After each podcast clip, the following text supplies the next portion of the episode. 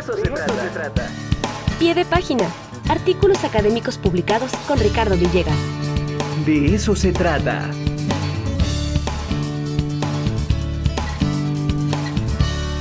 Ya está con nosotros Ricardo Villegas, el detective de la ciencia, el tocayo de los tocayos. Sí, que siempre nos deja con Hijo, nos deja esos siempre de temas así. De pronto yo el viernes pasado estaba en mi cama pensando, tratando de hilar, ¿no? Ya lo había platicado también con Angie sobre este famoso caso de plagio. Uf. Caliente, Uf, caliente. uf, uf, uf, uf, uf, qué caso. Bueno, Tocayo, ¿qué onda? ¿Cómo estás? ¿Por dónde andas? ¿Cómo, cómo están? Qué gusto saludarles. Pues muy buenos días. Aquí, Hoy tocó oficina. Hoy en mi oficina. Hoy tocó llegar temprano. sí, sí, Muy sí, bien, sabes, pues para- ¿qué, qué nos cuentas el día de hoy? Así es, pues nada, hoy les traigo una nueva herramienta de inteligencia artificial. Eh, pues mira, a mí me parece que empezamos el año 2023 ya haciendo un uso eh, libre desde la perspectiva del público en general de un montón de herramientas eh, de inteligencia artificial. Yo creo que de la que más hemos escuchado a lo, lar- a lo largo de las últimas semanas es precisamente el caso del chat GPT.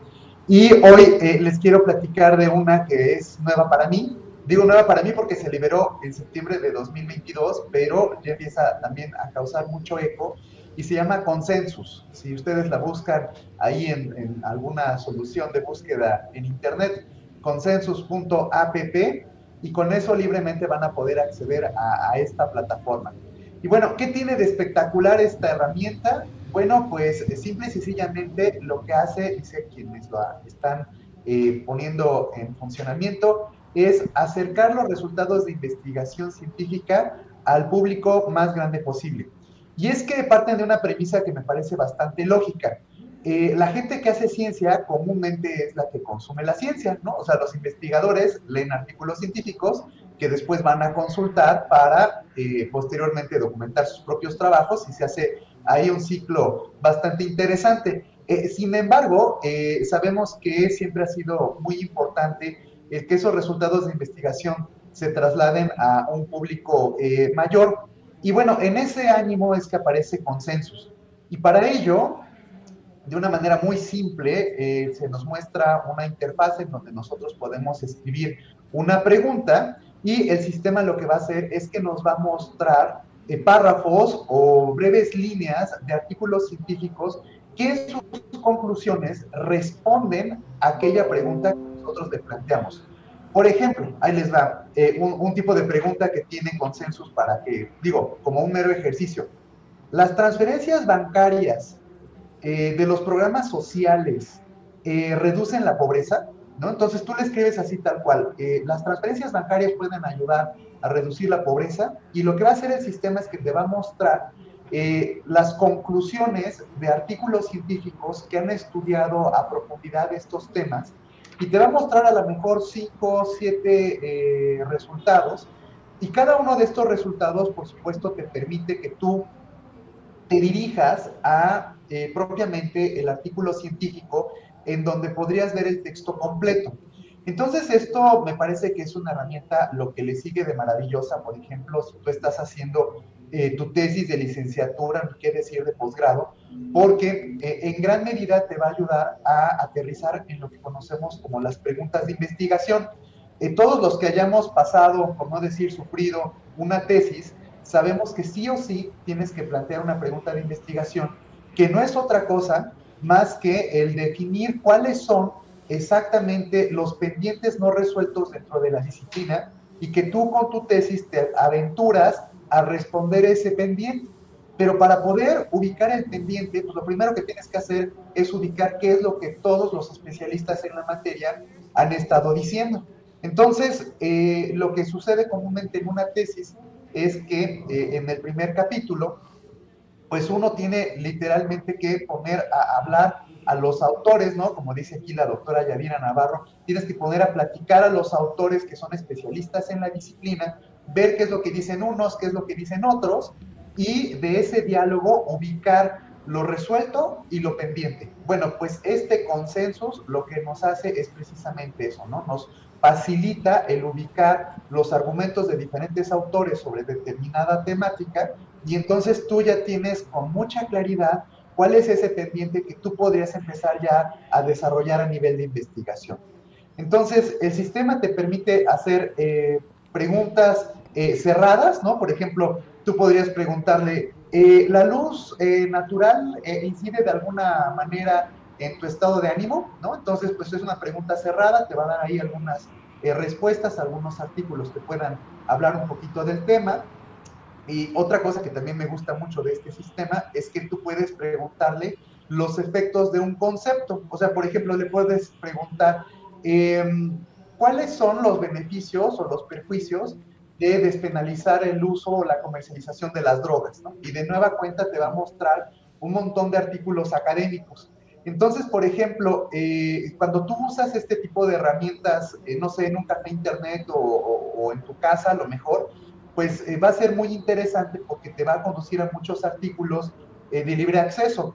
Y claro, hay otros que son de paga, pero cuando tú estás en una universidad como la nuestra, pues entonces le sacas el máximo provecho porque pues muchos de los artículos que te está sugiriendo están para libre consulta gracias a las licencias que paga nuestra institución.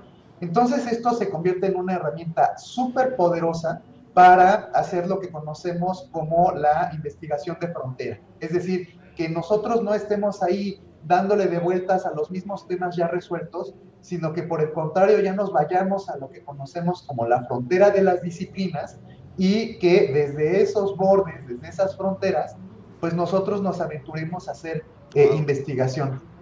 Entonces, bueno, eh, como pueden ustedes darse cuenta, me parece que es otra herramienta eh, súper poderosa que eh, para efectos, no sé, como de asistencia en procesos de investigación, en procesos de búsqueda de información científica de muy alto nivel, pues se nos presenta como una nueva opción. ¿Cómo ven? No, pues genial, ya la doctora ñaca ñaca ya se puso nerviosa, ya se quiere ir a consultar en este momento esta aplicación, ya, ya, ya está a punto de irse. Y es que es interesantísimo lo que acabas de decir, ¿no? Es de pronto una pregunta, ¿no? Una pregunta generadora, una pregunta eh, que te estás haciendo en tus artículos, en tus papers, en tus investigaciones. Y esto te puede eh, dirigir muy bien hacia las fuentes, hacia lo que se está escribiendo últimamente. Y sí, efectivamente, gracias a las colaboraciones que tenemos en nuestra universidad, pues esos artículos los podemos obtener de manera muy fácil, lo cual es genial, doctora. Pues sí, porque eso eh, nos ayuda, nos ahorra horas. Horas. Horas de búsqueda.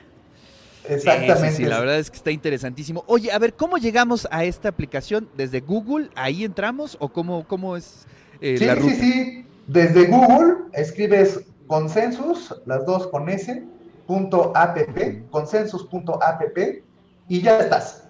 Eso es todo. Eh, no necesitas eh, registrarte, simple y sencillamente eh, te metes, lo puedes hacer desde tu teléfono celular, desde tu computadora. Si te registras, bueno, vas a tener algunas funciones extras, pero el registro no te toma más de dos minutos. Es mucho más fácil que obtener una cuenta de correo electrónico, la generas muy, muy fácil. Puedes generar, bueno, usar, insisto, en tu teléfono celular, bajar la aplicación para que la tengas ya para una consulta inmediata. Y bueno, eh, algo que quiero agregar a esto es este tema de quiénes son los que hicieron esto. Pues ya sabemos que, como ya se empieza a hacer costumbre, un grupo de eh, chicos muy, muy jóvenes, especialistas en temas como ciencias de datos, ingeniería de software, aprendizaje de máquina, un grupo de cinco eh, especialistas entre hombres y mujeres se ocuparon en desarrollar esta eh, solución, pero además debo platicarles que se han estado asistiendo de un consejo de asesores. Y dentro del consejo de asesores me he encontrado a perfiles de gente que se especializa en análisis de la desinformación. O sea, resulta que pues sabemos que existe todo este estudio del que hemos nosotros estado hablando en este espacio, como las noticias falsas y todo esto. Bueno, ya sabemos que es toda una disciplina. Bueno, pues especialistas en desinformación lo que buscan es crear mecanismos digitales para evitar la proliferación de la desinformación. Y bueno, pues caen en blandito, en una muy buena relación con estos especialistas en sistemas y van desarrollando o desarrollan este sistema que se llama consensus. Wow, pues está maravilloso. Gracias, Tocayo, por traernos siempre estas novedades, las buenas nuevas de... eh, Siempre a la vanguardia. No, además, pues es el detective de la ciencia, ni más ni menos, Tocayo. Gracias, te mandamos un fuerte abrazo, que sea leve este viernes, ya te veo muy trabajador ahí en la oficina. Y bueno, pues, como dice la doctora ñaca ñaca, es viernes, el cuerpo lo sabe, que no va a salir, por cierto. Tocayo, abrazos, cuídate mucho. Adiós, bye.